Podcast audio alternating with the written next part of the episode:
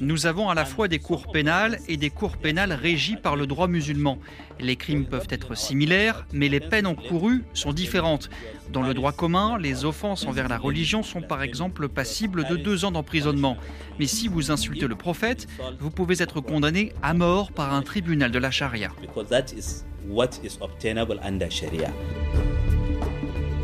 RFI.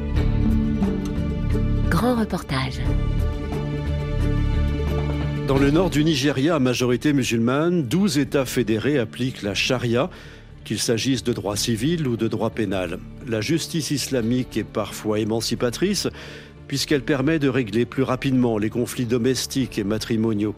Mais lorsqu'il s'agit d'affaires criminelles, l'application de la charia est beaucoup plus controversée. Le droit pénal islamique qui a été réintroduit en 1999 dans le nord du Nigeria considère par exemple que le blasphème est un crime passible de la peine de mort. À Kano, la justice islamique fait la loi. C'est un grand reportage de Lisa Fabian.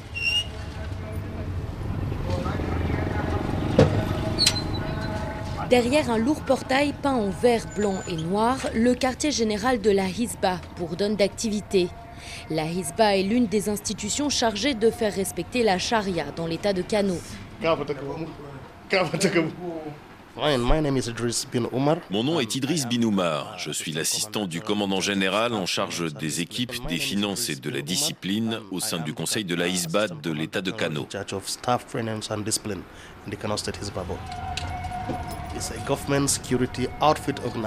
La ISBA est une organisation sécuritaire sous le contrôle du gouvernement local qui encourage la population à faire les bons choix et à éradiquer tout comportement déviant. La ISBA est aussi chargée de régler les disputes entre les citoyens de l'État de Kano. Nous comptons environ 18 000 agents dans nos rangs depuis notre dernier recrutement. Nous avons plus de membres que la police ou que n'importe quelle autre agence chargée de la sécurité dans la région. La Hisba est souvent assimilée à une police religieuse alors que la sécurité est normalement une prérogative de l'État fédéral nigérian. En réalité, ces agents ne sont pas armés et leur rôle dépasse le simple aspect sécuritaire. Notre travail a un aspect religieux, car nous essayons aussi de diffuser la religion musulmane. Nous faisons du prosélytisme auprès de gens qui ne sont pas musulmans, et nous parlons à ceux qui sont de mauvais musulmans. Nous essayons de les convaincre de revenir sur le droit chemin. Nous visitons des villages, nous prêchons dans les écoles ou sur les marchés et même dans les commerces. Il y a des gens en charge de ça au sein de la ISBA, un département spécialisé dans la prédication. Les agents de la Hisba jouent en premier lieu un rôle de médiation et de réconciliation, des notions centrales dans la justice islamique. Je suis Mustapha Bala Oumar, l'officier en charge de l'accueil des plaignants. Nous enregistrons la déposition et nous transférons le dossier à la cellule orientation et conseil, où les deux parties en conflit vont discuter de leurs problèmes. Tout se fait par le dialogue, mais s'ils n'arrivent pas à s'entendre, alors on transfère le dossier à la justice, que ce soit au tribunal de première instance ou à un tribunal islamique. Mustapha nous entraîne vers un autre bâtiment et l'on entre dans un bureau bondé. Derrière une grille verrouillée, des hommes sont entassés dans une cellule obscure. Cette cellule est utilisée par le tribunal de la charia qui se trouve dans notre enceinte.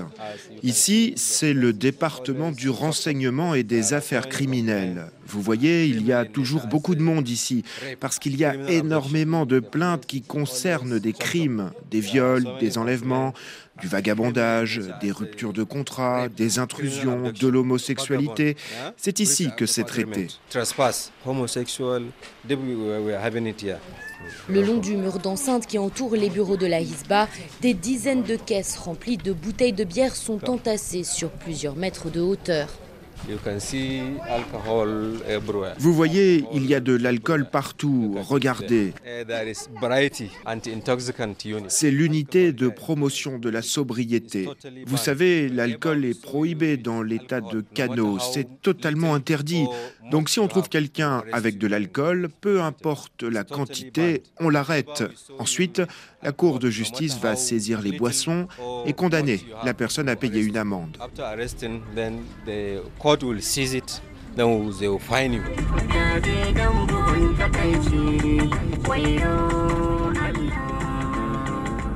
L'application de la charia pour le contrôle des mœurs est controversée, mais une bonne partie des affaires traitées par la justice islamique concernent la vie familiale, et ce sont souvent les femmes qui se tournent vers la charia pour tenter de trouver une solution à leurs problèmes.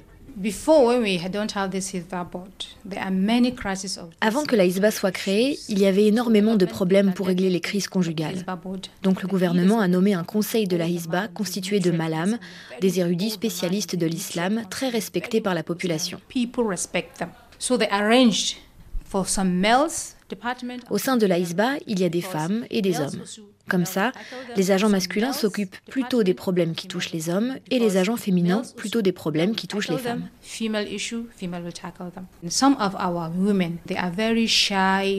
Certaines femmes sont très pudiques. C'est difficile pour elles de dire que leur mari ne les satisfait pas au lit, alors que c'est un problème récurrent ici. Les femmes sont évidemment bien trop gênées pour aller voir leurs parents et leur parler de ce genre de problème. Donc elles préfèrent aller voir les agents de la Hisba pour se plaindre que leur mari ne les satisfait pas sexuellement.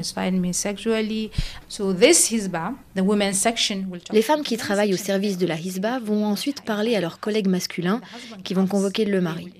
Celui-ci va venir sur place et entamer un dialogue avec sa femme sous la supervision des agents, hommes et femmes. L'avantage, c'est que la Hisba est accessible, proche de nous. C'est plus facile que de saisir la justice contre son mari, car c'est considéré comme une abomination dans notre société. Oussaina Aliou travaille aux côtés d'Aïcha Tidjani.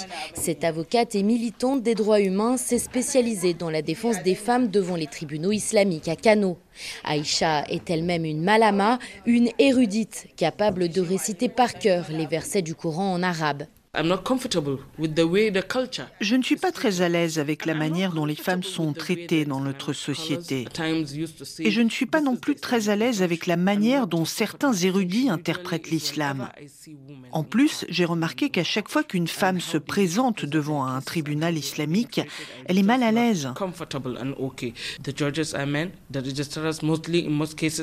Les juges sont des hommes. Les greffiers, dans la plupart des cas, sont aussi des hommes. Donc, c'est vraiment difficile pour les femmes de venir devant un tribunal de la charia et d'expliquer leurs problèmes. Des fois, elles n'arrivent même pas à énoncer clairement leurs plaintes. Et pourtant, peut-être qu'elles ont des raisons d'être là. Peut-être qu'elles sont maltraitées. Et pour les victimes de violences domestiques, le tribunal est souvent le dernier recours possible. Malama Aisha Tidjani conseille les plaignantes, leur recommande des avocats et règle parfois elle-même leurs frais de justice.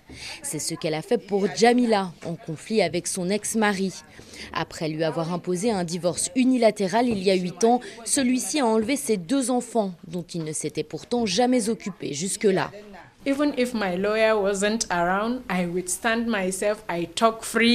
Même avant que mon avocat n'arrive, j'ai été capable de m'exprimer librement devant le tribunal. J'ai dit ce que j'avais sur le cœur, car j'étais préparée. Le juge m'a rendu mes enfants et il a même ordonné à mon ex-mari de me verser de l'argent pour prendre soin d'eux. Donc pour vous, les tribunaux islamiques jouent un rôle important. Oui, très très important. Depuis mon divorce, mon père m'encourage à passer devant un tribunal islamique pour que le père de mes enfants prenne ses responsabilités. Mais j'ai toujours pensé que je perdrais mon temps, que personne ne m'écouterait. Donc je ne l'ai jamais fait.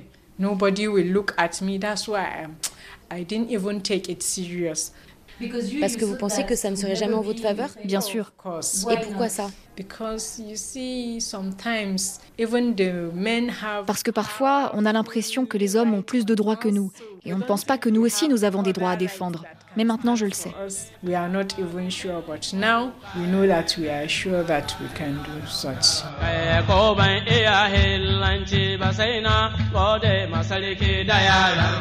Un rapport publié en 2015 par le British Council souligne que la loi islamique et ses institutions offrent des procédures simplifiées, plus familières et moins techniques que la justice traditionnelle.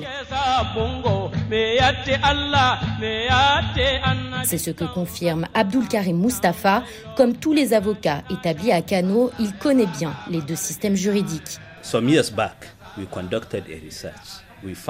Il y a quelques années, nous avons mené une recherche qui montrait qu'un tribunal islamique pouvait traiter plus de 1200 affaires par an, alors que seulement 200 ou 300 dossiers sont enregistrés chaque année dans un tribunal de première instance. Ça fait une grosse différence. Même des non-musulmans se tournent parfois vers la charia, car ça prend beaucoup moins de temps. Dans un tribunal conventionnel, une affaire peut prendre un an, deux ans. Mais dans un tribunal islamique, c'est réglé en une ou deux audiences, en particulier dans les affaires de recouvrement de dettes. Si un chrétien cherche à récupérer de l'argent auprès d'un musulman, il va aller devant une cour de la charia.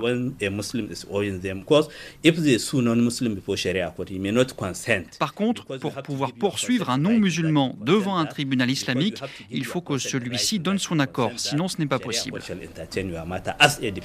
Mais les choses se compliquent en matière de droit pénal alors que les deux systèmes juridiques coexistent.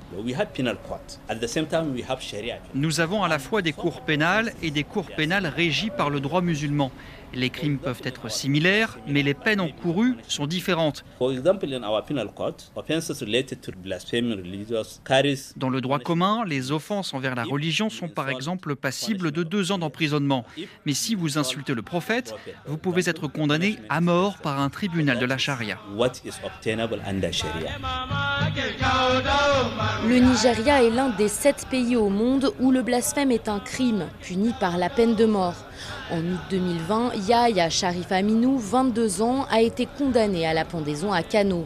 Le jeune chanteur est accusé d'avoir composé une chanson insultante envers le prophète et de l'avoir diffusée sur WhatsApp. Trois ans plus tard, son oncle Mohamed Osman attend toujours que cette longue procédure judiciaire aboutisse. Son avocat a lancé un nouveau recours auprès de la Cour suprême, car les juges de la Cour d'appel ont décidé que son procès doit être entièrement repris du fait d'irrégularités. Mais il est toujours accusé des mêmes choses, alors que son avocat aimerait que les charges soient totalement abandonnées et que Yahya soit libéré. Seul Dieu sait ce qu'il s'est passé. Nous, nous ne savons pas s'il a commis ce blasphème ou pas. Le jour de l'arrestation de Yahya Sharif Aminou, une foule en colère a attaqué la maison de son père à Kano. Le vieil homme a tout perdu et ses filles ont été blessées dans l'émeute. Après cela, il a été difficile de trouver un avocat prêt à se saisir de ce dossier. Les avocats compétents étaient aussi effrayés que nous. Mais c'est tout à fait anormal que la Cour ait siégé dans cette affaire sans que l'accusé puisse bénéficier d'un conseil juridique. Peut-être que le tribunal était sous pression à cause de l'attitude de la population. À partir du moment où la police s'est mise à interroger Yahya, les gens ont commencé à suivre l'affaire de très près. Et ils étaient bien décidés à s'en prendre à n'importe qui aurait voulu l'aider.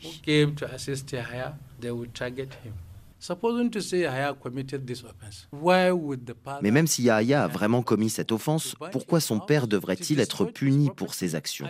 Pourquoi brûler sa maison, détruire ses propriétés, causer le chaos dans sa famille? Moi, je pense que les gens voulaient à son père et qu'ils ont utilisé Yahya pour avoir une raison de le punir. Ces affaires sont si sensibles au Nigeria que certains estiment qu'il vaut mieux que les personnes soupçonnées de blasphème soient incarcérées pour leur propre sécurité.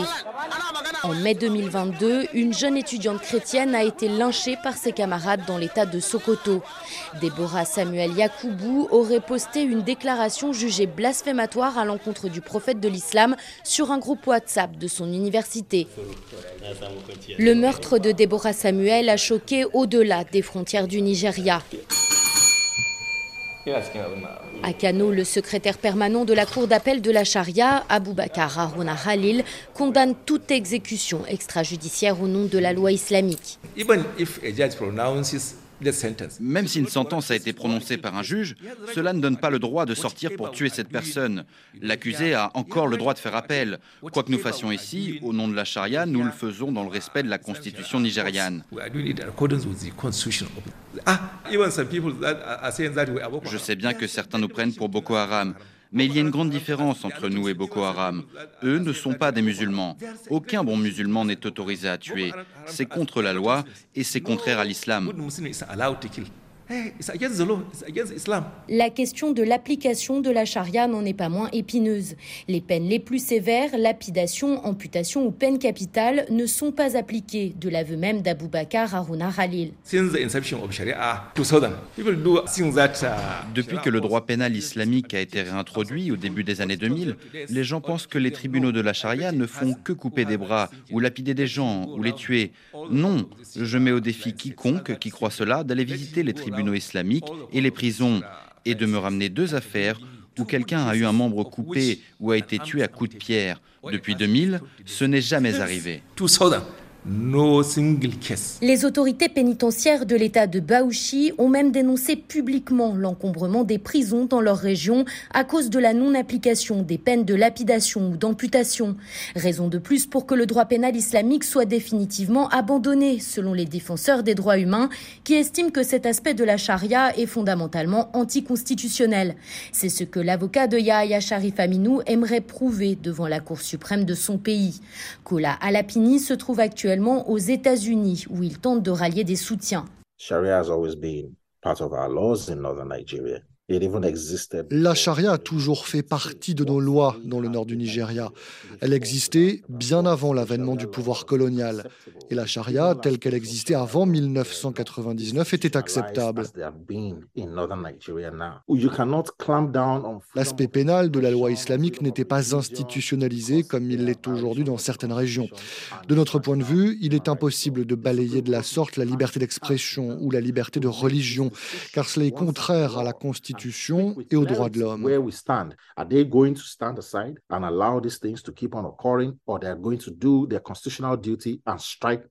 La Cour suprême pourrait prendre une décision une fois pour toutes et parler clairement pour dire si elle va laisser les choses continuer comme ça ou se plier à son devoir constitutionnel et rejeter cette partie de la charia qui est problématique. Si la charia demeure en accord avec la Constitution et que seules les lois régissant la vie privées sont conservées. Cela nous convient. is what we have, then fine.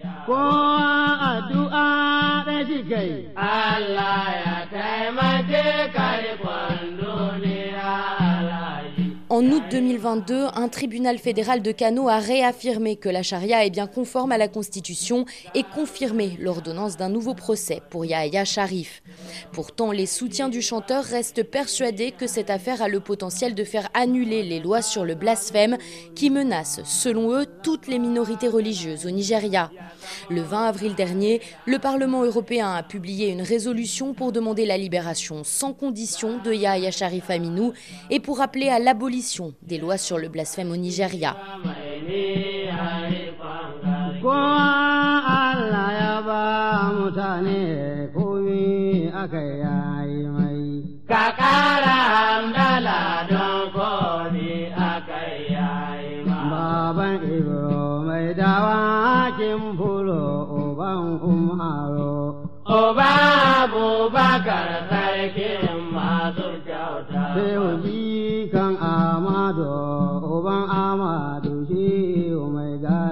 À Kano, la justice islamique fait la loi. Un grand reportage de Lisa Fabian, réalisation Pauline Leduc.